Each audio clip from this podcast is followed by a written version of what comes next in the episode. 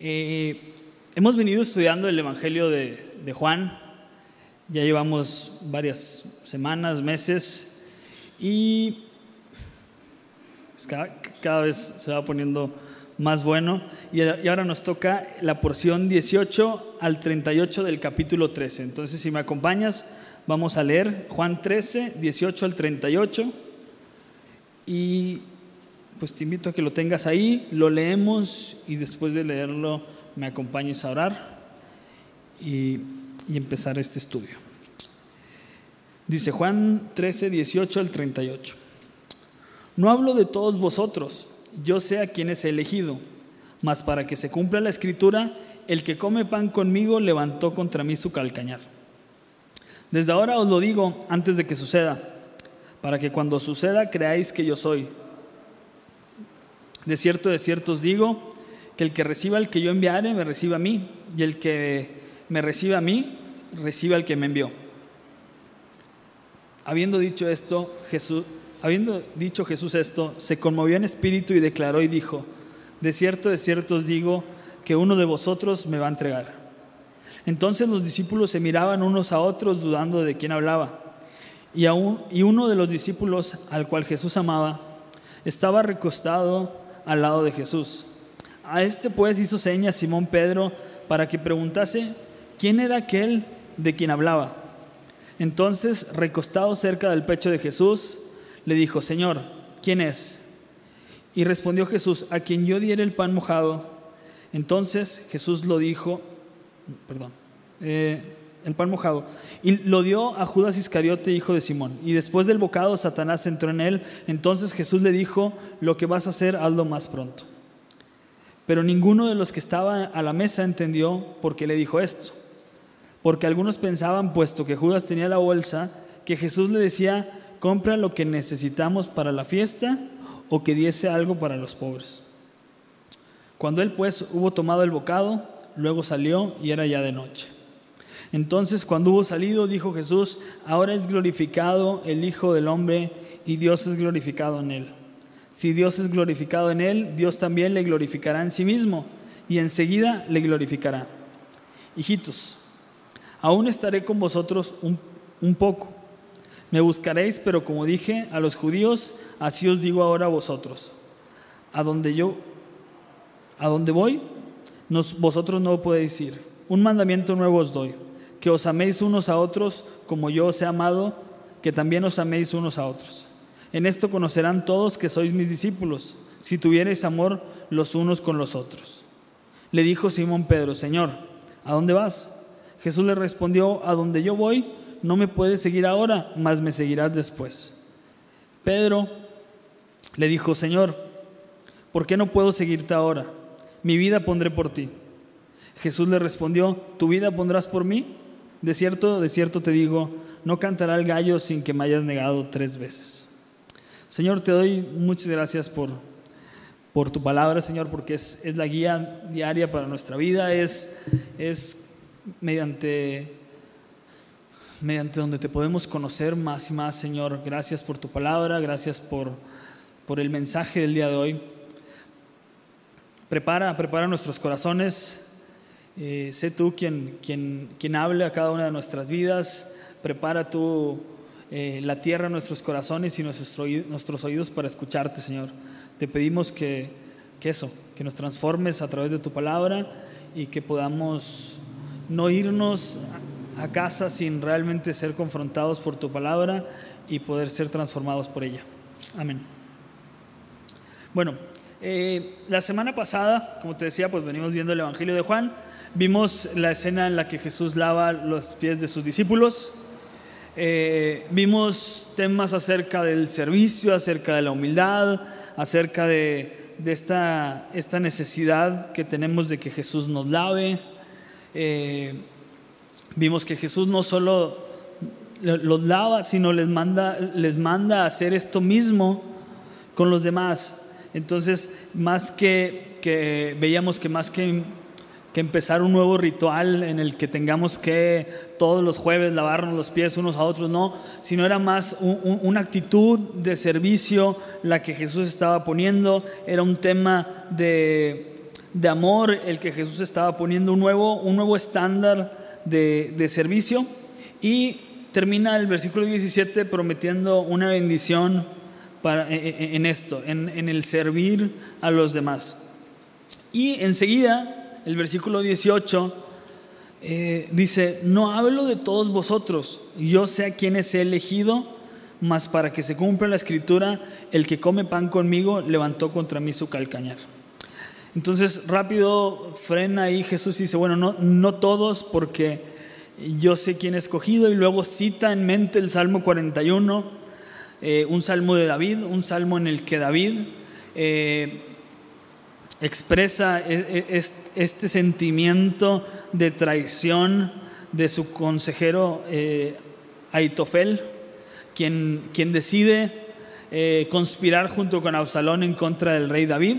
Entonces Jesús en mente con este versículo eh, expresa lo mismo, una tristeza en el que come pan conmigo, en esta expresión, como, te decía, como David lo decía, mi consejero, mi mano derecha, alguien que está a mi lado, Jesús de la misma forma dice, alguien a quien le he dado mi amistad, alguien a quien le he dado mi, amor, alguien en quien le he dado confianza. Bueno, esta persona, el que come pan conmigo, levantó contra mí su calcañar, que es una expresión de traición, rebelión, odio, entonces, eh, eh, eh, es muy contrario, o sea, es, este amor, bueno, lo que yo hice con amor me lo pagaron con traición.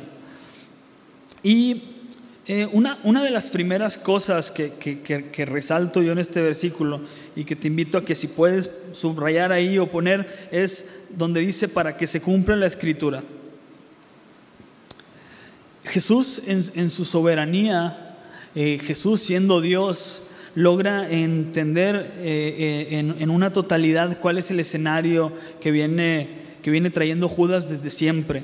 Eh, cómo, cómo, sabe qué, qué, profecías se van a cumplir. El, el, capítulo 6 de Juan nos hace, nos hace ver en el versículo 64 y 65 que Jesús sabía quienes no estaban creyendo. Dice, porque hay algunos de vosotros que no creen y luego dice, porque Jesús sabía desde el principio, desde el principio quién, quiénes eran los que creían y sabía quién era el que le iba a entregar. Entonces, eh, esta historia de Judas, o sea, resaltando este punto, es Jesús consciente en todo momento de que Judas lo va a traicionar desde un principio y aún así Jesús lo amó, Jesús le dio... Eh, le, dio por tres años un discipulado, lo guió, estuvo, estuvo constantemente amándolo, eh, siendo, su pastor, permitiéndole compartir junto con doce de, momentos íntimos, de momentos de, de, pláticas más profundas, cuando ya se iba la multitud, y aclarar dudas y tener estos momentos. Jesús le dedicó este tiempo a Judas, aún consciente y aún sabiendo que Judas lo iba a, entregar. Y, te decía que resaltamos esto de, que, para que se cumpla la escritura, porque aquí hay una tensión que hemos visto ya en, en muchos estudios.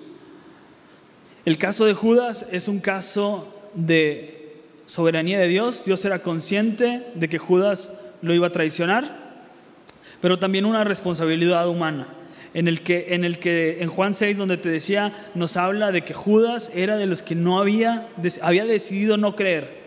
Entonces, es esta misma tensión de, bueno, eh, Judas fue, Dios ya sabía que Judas lo iba a traicionar, sí, pero Judas tomó esa decisión, sí, pero él es responsable de lo que hizo, sí, pero Dios ya sabía que iba a pasar eso, sí, y Dios lo permitió para su voluntad. Eh, en esto mismo, eh, Pedro en Hechos 1, en versículos 16 y 17, Pedro habla sobre esto mismo, que David ya había profetizado este momento. Dice, varones, hermanos, era necesario que se cumpliese la escritura en que el Espíritu Santo habló antes por boca de David acerca de Judas, que fue guía para los que prendieron a Jesús. Dice versículo 17, y era contado con nosotros y tenía parte en ministerio, en este ministerio. Dos puntos. Eh, Pedro lo dice, es algo que ya Jesús conocía, es algo que el Espíritu Santo inspiró en David para profetizar acerca de Jesús. Y, es lo que, el punto que venimos viendo. Y un segundo punto que a, que a mí me alerta mucho y es, es, donde, donde también quisiera tomar unos puntos. Eh, era contado con nosotros y tenía parte en este ministerio. El hecho de servir en la iglesia, el hecho de venir a la iglesia, el hecho de ser muy activo en la iglesia, no es una garantía de que, de que estemos creciendo, de que estemos, eh, estemos aquí con el corazón correcto. Judas fue ese ejemplo de falsedad en el que pudo estar tres años con Jesús siendo... Eh, no dejando transformarse por el corazón que Jesús les hablaba, este corazón lleno de amor, este corazón que pudiera eh, derramar amor a los demás, guiar a, eh, guiar a los demás a Cristo, sino no, Judas cosechó para él siempre y buscó siempre su bienestar. Lo veíamos en, anteriormente en capítulos pasados cuando es el ungimiento de Jesús, como mm, Juan dice que Judas dice que desperdicio, ¿por qué un, un perfume tan caro se va a desperdiciar de esta forma? ¿Saben cuántos pobres podíamos alimentar con eso? Pero luego Juan dice, eh, eh, engañando, porque lo que quería era sustraer ese dinero de, la, bolsa, de, ahora sí que de la tesorería que llevaban los discípulos y Jesús. Entonces, es este reflejo del estar aquí exponiéndote, no me lo malinterpretes, es bueno, pero también pudiera ser estar aquí con un corazón falso, con un corazón religioso, con un corazón que no está dejándose transformar por Dios como lo fue el corazón de Judas. Entonces, e, él, fue parte del ministerio, él tenía parte de esto, pero en cambio él alejaba su corazón de las enseñanzas de Dios y él decidía seguir solamente interesado en sus bienes, en el dinero, en su placer y, su, percepción de la vida era, pues, de manera que yo disfrute, de manera que yo esté bien, no hay más amor para los demás, sino es un amor propio el que dominaba a Juan. Ahora, digo a Juan, a Judas, perdóname. Eh, el contraste en esto es el, amor de Jesús, el amor y el carácter de Jesús. Eh, hemos venido viendo que eh, en, esta parte que Jesús era consciente de, la traición de Judas en todo momento desde un principio y venía dedicándole tiempo y amor. Les platicaba en la reunión pasada que el día de ayer eh, tuve una vuelta que hacer a hacer una garantía de, de un reloj que rompí. Y, cuando estaba en el tema de la garantía con, con, el chico que me estaba atendiendo, pues empezamos a platicar y me decía él, este, pues cómo era su trabajo, quejas y todo. Y le digo yo, bueno, pues es difícil, ¿no? O sea, pues todos se quejan, porque me explicaba cómo aplicaba garantías en qué cosas sí y en qué cosas no. Y me dice, no, claro, yo soy la primera línea de quejas, o sea, la gente se molesta, si yo te digo, no, pues no es válido, pues cualquier cosa te, desquitas conmigo, gente que me insulta, gente que todo, y le digo yo, pues a estar difícil, y me dicen, no, pues es que ya estoy acostumbrado. O sea, si, imagínate que yo ahorita te dijera, no, este, no, te la voy a hacer válida porque eh, tú lo hiciste adrede, ¿verdad? O, o, cualquier requisito que no, que no cumplas, eh, ¿te molestaría? ¿Creerías que es algo injusto? Y es normal, es normal que la gente reaccione y pues te, eche culpas a ti, te grite todo, mal servicio. Y, me decía él, pues es algo normal. Y pensando en esto, yo, yo, me, o sea, al, al, momento meditaba en el tema de cómo fue Jesús con Judas. Sí, o sea, él consciente de la traición de Judas en todo momento, consciente de, Judas robando y todo eso, Jesús le extendía día a día su amor, día a día lo trataba de una manera en, la que este amor sacrificial de Cristo era constante a su vida. Y, pensaba yo, ¿cuánto, cuánto, ¿cuánto nos hace falta ese amor? Ante una injusticia, Judas no cambió a Jesús, Jesús se mantuvo igual, Judas no no pudo transformar a Jesús, el amor de Jesús quedó intacto. Y me, llevaba este mismo pensamiento a 1 Corintios 6, 7, donde Pablo está hablando a la iglesia de Corinto. Y, hay muchas peleas, ya hasta disputas legales dentro de la iglesia de Corinto. Y, y Pablo les dice, sin duda ya es bastante grave que haya pleitos entre ustedes. ¿No sería mejor pasar de alto la ofensa? ¿No sería mejor dejar que los defrauden? Entonces vemos este mismo amor y carácter en Jesús que pensaba yo, qué tanta falta me hace a mí de poder moldearme, de poder calmarme y de poder pensar primero en amor antes de en mi propio bien. De pensar en, que es injusto, pero tú no sabes lo que me hizo, por qué reaccioné, él fue el que empezó, eh, y, cosas que ponemos a veces de, de, excusas cuando reaccionamos de una manera que no, no debemos. Cuando vemos el ejemplo de Jesús consciente viendo la traición, viendo la falsedad de Judas, que vamos a ir un poquito desglosando eso, cómo sigue siendo falso en este tema, Jesús Jesús no, se mueve, Jesús es como es, su amor sigue siendo hacia Judas. Y, pues qué importante, qué importante nosotros poder dejar dejar que sea, que sea el, Espíritu Santo y su amor quien gobierne nuestras vidas y no, no se nos salga el apellido, no nos enojemos, por más injusto que sea, poder decir, bueno, pues no sería mejor dejar que los defrauden. No, no va a pasar un fraude, una traición, no va a hacer que yo me descontrole de lo que Jesús quiere que yo demuestre. Versículo 19 de Juan 13 dice, desde ahora os lo digo antes que suceda, para que cuando suceda creáis que yo soy. Jesús dice, atentos, todo esto que está pasando, toda esta traición, no me está tomando de sorpresa. Eh, desde antes se los digo para que cuando suceda, crean que yo soy. Y yo soy es es, Dios diciendo que, Él es. Entonces, Él tiene control en todo momento. Yo soy, sigue bajo el control de todo lo que está pasando. No, nada me va a agarrar por sorpresa. Capítulos adelante, el mismo Juan, el 17, capítulo 17, versículo 12, dice, es Jesús orando al Padre y dice, cuando estaba con ellos en el mundo, yo los guardé en tu nombre.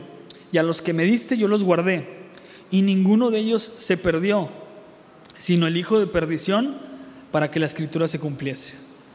Si, Judas se perdió, estaba, estaba dentro de lo que Jesús conocía, de lo que Jesús planeaba y de lo que Jesús tenía, tenía en mente. Nada está tomando por sorpresa lo que está sucediendo. Entonces, eh, versículo 20 dice, de cierto, de cierto os digo, el que reciba al que yo enviare, me, me recibe a mí y el que me recibe a mí recibe al que me envió. Entonces a los discípulos les deja claro, Dios mismo los está mandando. El Padre los está mandando, el Padre me mandó a mí, yo los mando a ustedes y el que me recibe a mí, este, el, que me recibe a mí recibe al Padre, el que recibe a ustedes me recibe a mí.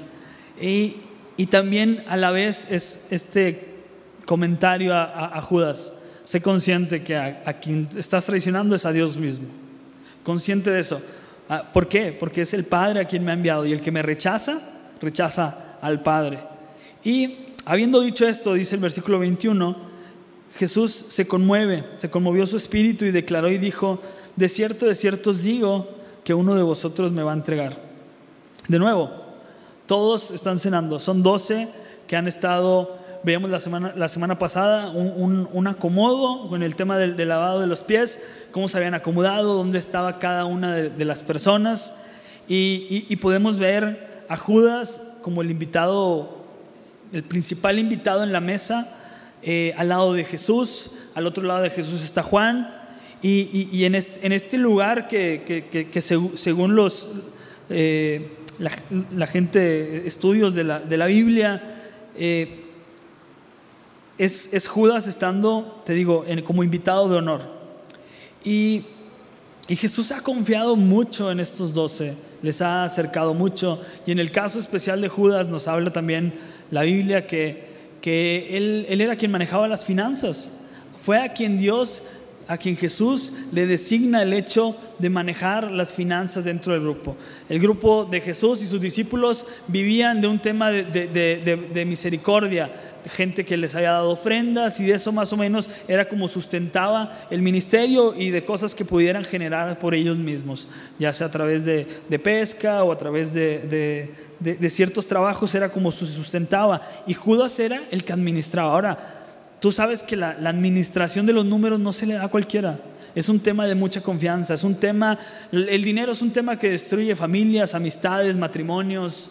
Eh, el no saber tal cual cómo van los números, es algo que genera desconfianza y todo, pero en sí Jesús le dio esta confianza a Pedro y, movió a, todos los discípulos a tener esa confianza, digo a Pedro, a Judas, esa confianza eh, en, lo que estaba, en lo que estaban haciendo.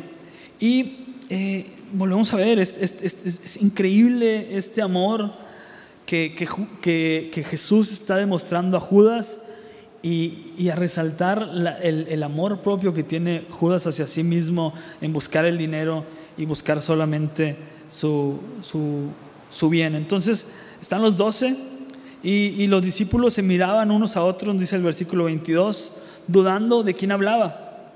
Otros, otros evangelios nos dicen que empiezan a preguntarse, Señor, ¿acaso seré yo?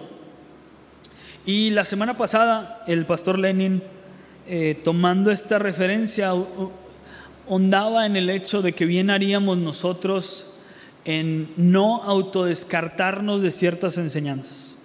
Y, hablaba de, cómo, cómo, Dios a él como pastor lo usa para hablar a la iglesia y que haríamos mal o seríamos muy arrogantes y de repente, eh, eh, eso no me lo está hablando a mí. Seguramente es otra persona que está pasando por eso. Y, nos autodescartamos de ciertos temas porque pues yo no tengo problemas con, el amor, porque yo no, tengo, yo no tengo problemas con la actitud de servicio, por ejemplo, que veíamos la semana pasada. Entonces yo auto, me autodescarto de que eso Dios no me lo está hablando a mí.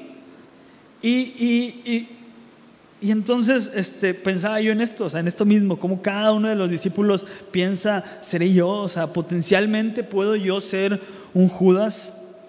Y, y, la realidad de las cosas es que cada uno de nosotros potencialmente podemos serlo, potencialmente tenemos todo para ser como Judas. Y mal haríamos si pensamos como, como aquel, aquella historia del, fariseo que, que, subía a orar y decía, qué bueno que no soy como este, qué bueno que no soy como este publicano. Eh, bien haríamos en no pensar que qué bueno que no soy como Judas. Porque en el mismo versículo que veíamos de Juan 6, 64 y 65, dice el versículo 65, por eso os he dicho que ninguno puede venir a mí si no le fuere dado por el Padre.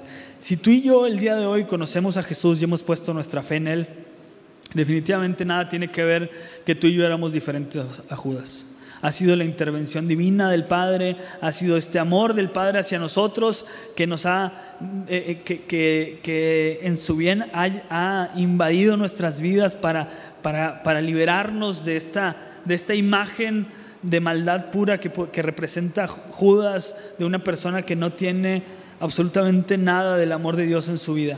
Y si tú y yo hoy podemos conocerles, y si tú, si tú el día de hoy quisieras conocerle, es Dios el que, el que hace eso posible. No hay una obra en ti, no hay algo que tengas que cumplir, no hay algo que, que, por más bueno que te creas, te ganes el, hecho de estar con Jesús, el hecho de tener una relación con, Jesús. No hay una forma en la que te ganes el cielo. Realmente esa es, es la única forma que podemos acceder es a través de la gracia y es la misma gracia la que nos transforma y la que a través de eso podemos tú y yo ser el día de hoy, a través de, esto, diferentes a quien fue Judas. Es a través de nacer de nuevo que nuestra condición es cambiada, que nuestro, nuestro espíritu nace y a, una nueva naturaleza y dejamos atrás la carne y empezamos a buscar este crecimiento en el espíritu.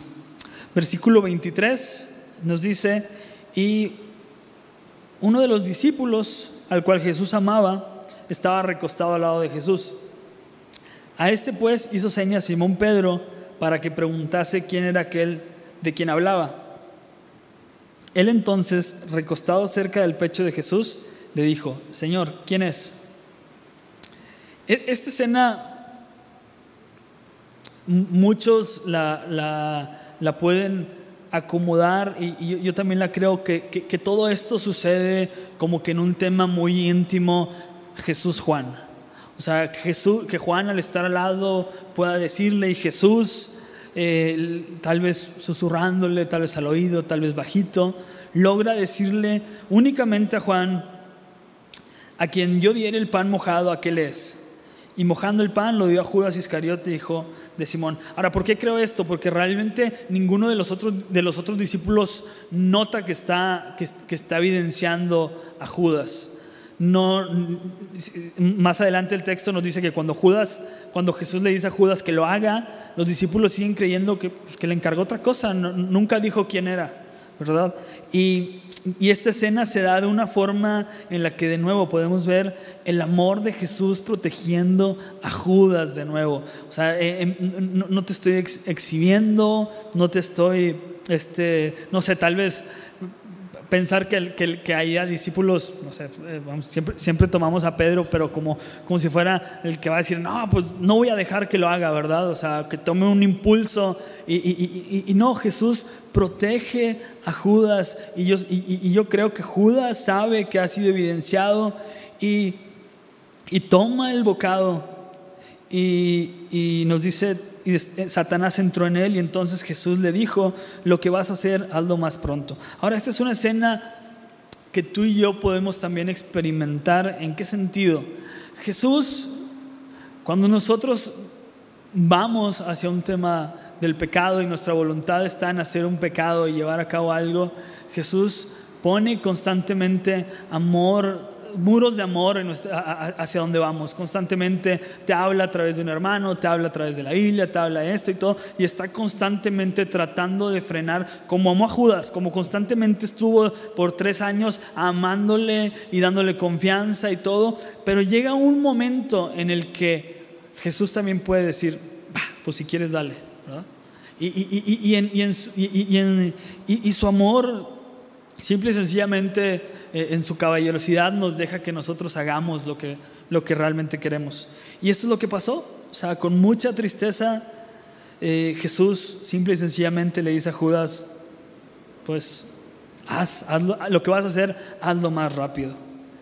Y con este corazón dolido, nos dice que ninguno de los que estaban en la mesa entendió por qué le dijo esto. Es lo que te decía. Judas ha sido evidenciado eh, cerquita vio cómo, Jesús le dice a Juan, cómo él toma el bocado, pero nadie se da cuenta de esto. Nadie nota. ¿Por qué? Porque Judas sigue en un papel, Judas tiene una, cara falsa, Judas no expresa nada, todo, todo el mundo cree que, que esto sigue igual, que no, tal vez no dijo quién es, nada. Y eh, pues es una alerta de que nosotros no haya esa falsedad.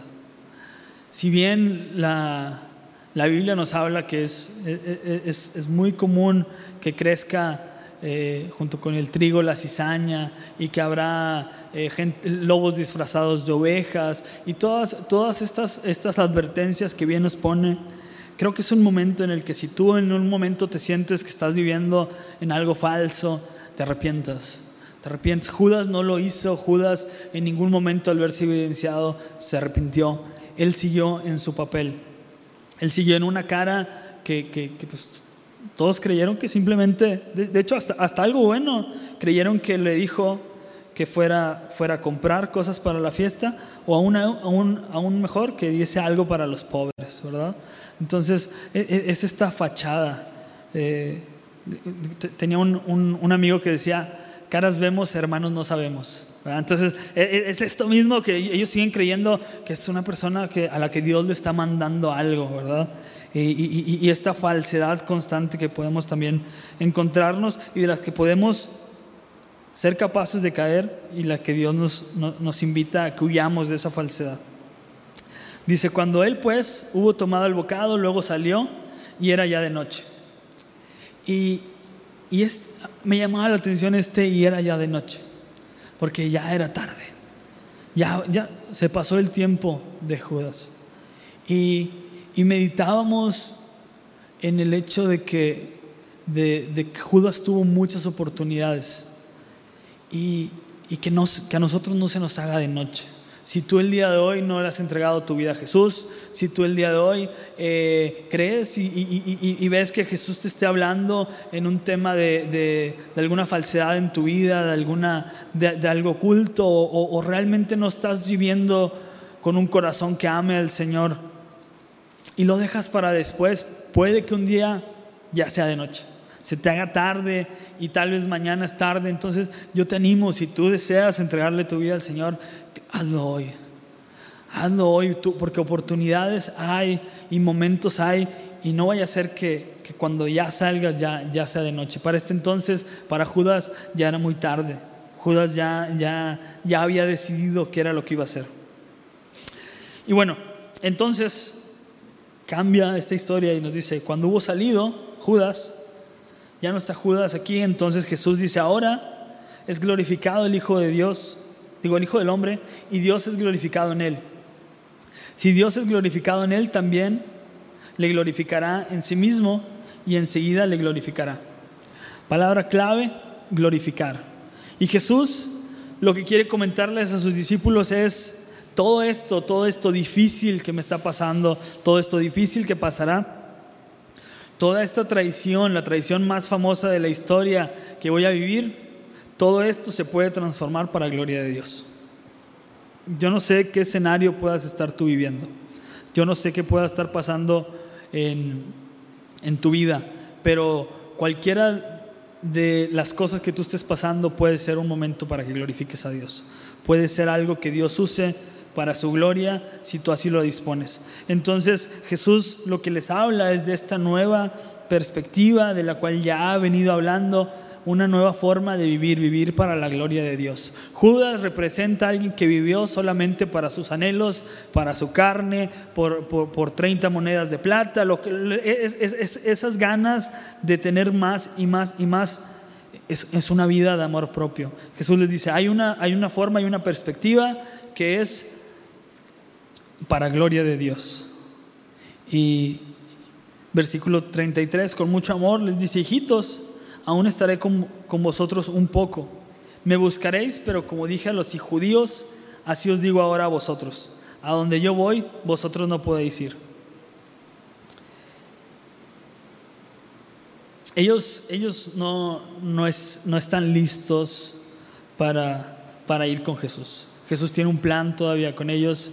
Jesús tiene, eh, todavía falta la promesa del Espíritu Santo, cómo iba a crecer en fe todo esto. Acuérdate que Jesús les decía, para que crean, pongan atención, para que vean esto y crean que lo que está pasando, vean cómo están cumpliendo profecías. Entonces hay un crecimiento de fe, un plan que Dios tiene con ellos y Dios desea usarlos. Y entonces eh, eh, Jesús, es, Jesús está en sus... En sus sus últimas horas, sus últimos días de, vida, y en este, en este mismo instante tiende a ser muy espontáneo. Y de repente, lo vamos a ver en, en, capítulos siguientes, puede estar hablando de un tema y después se pasa a otro tema importante y después se pasa a otro tema importante. Y es, y es lo, lo, bonito de la parte a lo que estamos entrando del Evangelio de Juan. Y, y entonces cambia y les dice, un nuevo mandamiento os doy, que os améis unos a otros como yo os he amado que también os améis unos a otros. Entonces, no pueden ir conmigo, les dejo un nuevo mandamiento. Ahora, ¿por qué nuevo? Si el, si el Antiguo Testamento ya nos ha hablado que amemos a las demás personas, que Jesús mismo ya había resumido la ley en amarás al Señor tu Dios y a tu prójimo como a ti mismo. Y, y, entra ahora este, este, este nuevo mandamiento. Y es nuevo porque ahora tiene un, tiene un nuevo estándar la vida de Jesús. La vida de Jesús es el amor perfecto, es el amor, eh, es el estándar más alto de amor y vivamos, dice, vivan, amen como yo los he amado. Entonces, ahora ya no, ya, ya, no solamente tenemos que amarnos como a nosotros mismos, sino ir, a una vez, ir más allá, porque Jesús nos amó más de lo que nos amamos nosotros mismos. Es ir más allá lo que Jesús eh, empieza a pedir. Y versículo 35, algo, algo que me resalta también muy importante es que dice, en esto conocerán todos que sois mis discípulos, si tuviereis amor los unos con los otros. La historia eh, del principio de la iglesia, hay historiadores que, citan eh, este asombro de cómo los discípulos se amaban o cómo la iglesia se amaba, que estaban dispuestos a morir unos por otros. Eh, y, Jesús habla de que en esto la gente va a conocer quién es, quién es cristiano, quién es, quién es discípulo de Jesús. Y, me preguntaba yo, y, chuscamente jugaba con esto. ¿Qué pasaría si pudiéramos decir el día de hoy? Le preguntamos a 100 mexicanos, cinco respuestas en el tablero. ¿Cómo identificas a un cristiano? ¿Qué responderían? ¿Cómo sabes que, que Daniel que está en tu trabajo es cristiano? ¿Responderían por cómo se aman o, o, encontrarían ciertas reglas o encontrarían algunas no malas, o sea, tal vez ah, no toma, no habla mal, cualquier cosa, o este, pero resaltaría sobre todas el amor. Este, me decía en, entre reunión la, hermana Rosy que, que ella tenía una prima que le decía, yo sí le reconoceré a los cristianos que cuando hay una necesidad, sí se juntan mucho a orar y ayudar. Entonces ella decía, bueno, pues ella lo veía de, esa forma, ¿verdad? Es lo que visualizaba dentro de los cristianos. Pero ¿será que en nuestras vidas la gente se ha dado cuenta que somos cristianos o ni siquiera se han dado cuenta, pero si se dieron cuenta fue a través de, del amor que mostramos o fue a través de que nos vieron seguir ciertas reglas, que, que, los domingos vamos a la iglesia o, ciertas cosas que no rondan en sí por el tema del amor? Entonces esto se vuelve también un, examen hacia nosotros y, examinémonos si somos discípulos a través de si estamos mostrando el amor con el que Dios nos amó. Parte de la vida de un cristiano, parte esencial de la vida de un cristiano es que el cristiano recibe y da de lo que recibió. Eh, tú recibes el día de hoy una palabra, Dios te habló, lo ideal sería que tú compartas esa palabra. Tú recibes el amor de Cristo, lo ideal es que tú compartas del amor de Cristo.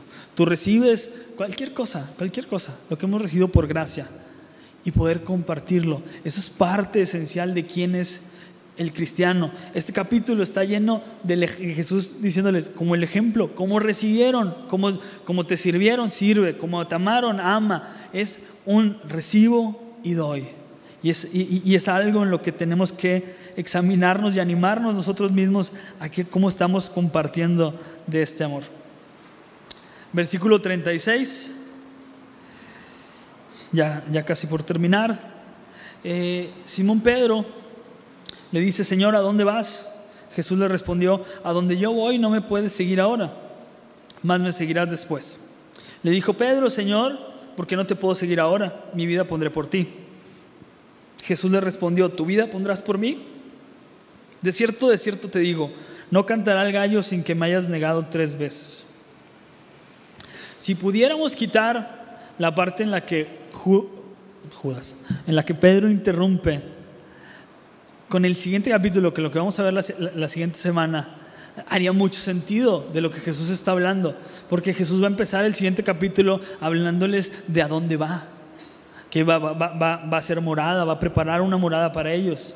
Y luego les va a hablar más adelante de por, qué, por qué, no, no pueden, por qué todavía no son capaces de ir. Necesitan un ayudador, necesitan al Espíritu Santo. Entonces, decía Lenin la semana pasada, el pastor Lenin, y, lo vuelvo a mencionar, eh, que él decía como que a veces se desesperaba con, con Pedro, como que ¿por qué interrumpes? O sea, iba, iba tan la secuencia, iba tan bien todo, pero, pero Pedro en este momento representa una, una falta de sabiduría que muchas veces tú y yo tenemos también de no escuchar a Dios, de adelantarnos a, a, interrumpir lo que Jesús quiere hablarnos. Y dejamos, como te decía hace ratito, dejamos de escuchar porque no, no, no, eso no es para mí. No, no, ¿quién dijo que yo no puedo? No, ¿por qué? Y, este es Pedro, en este impulso de no esperar. O sea, te conviene, te van a explicar que, va a haber una morada y, que Jesús está guardando una casa en el cielo y que vas a tener al ayudador, al Espíritu Santo en, tu vida y vas a, vas a poder guiarte a través del Espíritu Santo. Ahorita no, no tienen al Espíritu Santo los discípulos, no es, ninguno podría pasar por lo que está pasando o por lo que va a empezar a pasar Jesús. Y, y es eso, un recordatorio en la que nosotros podamos...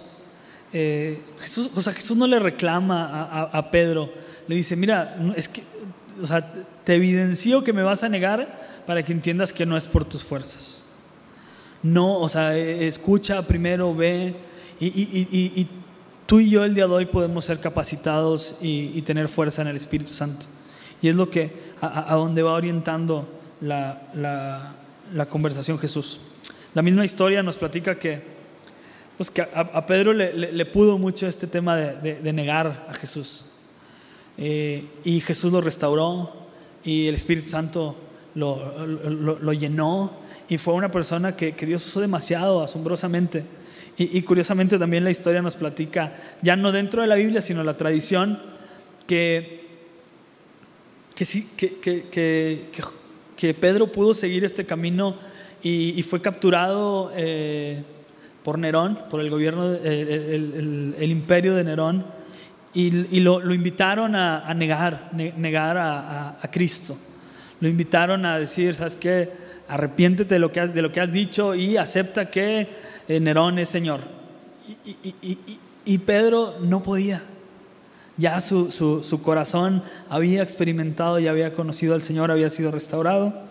Y le dijeron, bueno, pues si no te arrepientes, eh, te vamos a crucificar. Y dijo, bueno, lo único que pido es que me crucifiquen al revés, boca abajo, porque yo no soy digno de morir como murió mi Señor. Entonces, eh, eso, Pedro, Pedro tuvo esta, estas oportunidades que aprovechó de arrepentirse, de, entender que el Señor quería hablarle, aunque le costó, le costó, le costó momentos tristes, pero es un ejemplo de eso, de que no, no es en nuestras fuerzas. Todo este amor de que, que hablamos de Jesús es, es posible con el Espíritu Santo en nuestras vidas. Es posible a través de lo que Jesús hace en nuestras vidas, es posible a través del poder de Dios. Vamos a orar. Señor, te, damos muchas gracias por tu palabra. Gracias porque eres tú quien nos capacita. Gracias porque eres tú quien, quien ha puesto tu amor en nosotros, quien nos ha, nos ha hablado, quien nos ha, quien nos ha transformado, quien intervino en nuestras vidas para que nuestras vidas no sean un, Judas que no sean una traición, sino que tú has, has tenido para bien derramar tu gracia en nuestras vidas, transformarnos. Y, gracias, Señor, gracias por eso. Ahora ayúdanos, ayúdanos a llevar ese amor, a cuidar ese carácter, a, reflejar cada uno de, los, de estos aspectos de tu amor con los demás. Que podamos ser cristianos que reciben de tu palabra y la comparten, que reciben de tu amor y lo comparten. No nos haga simple oidores que caigamos en, falsedad y, en nuestro propio engaño de, amor, de amor propio, de, vanidad, de solo buscarlo de nosotros, Señor, sino ayúdanos a poder entender que, existe esta perspectiva en la que por, por, el amor que tú nos das, glorificarte y llevar una vida que, que te lleve gloria. Te doy gracias por cada uno de mis hermanos, bendícelos y sé tú con ellos y cada una de sus familias. Amén.